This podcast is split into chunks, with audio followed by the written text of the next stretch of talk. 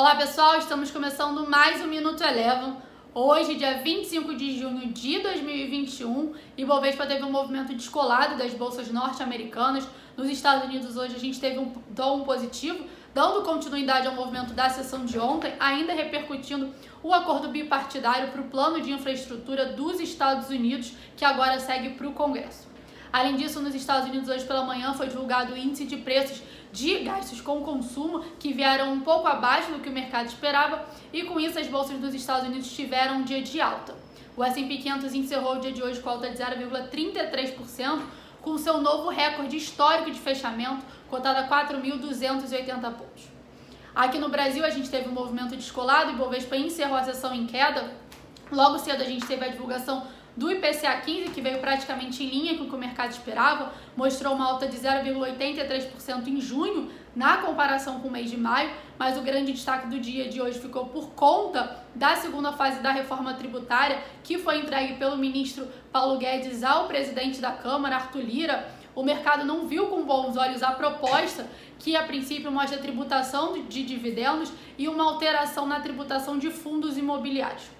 O Ibovespa encerrou a sessão de hoje com queda de 1,7%.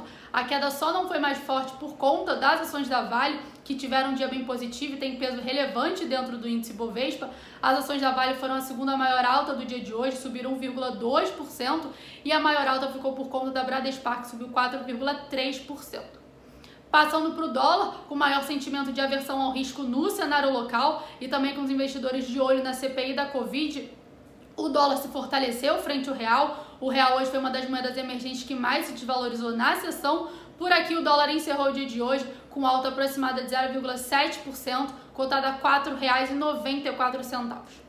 Por fim, passando para o petróleo, esse ainda segue aí o seu tom positivo, sua tendência de alta. Mais um dia positivo, o petróleo Brent encerrou a sessão de hoje com alta de 0,3, 0,7%, desculpa. De olho aí na reunião da OPEP+, que acontece no dia 1 de julho, e também com os investidores de olho aí no acordo do Irã, que segue no radar.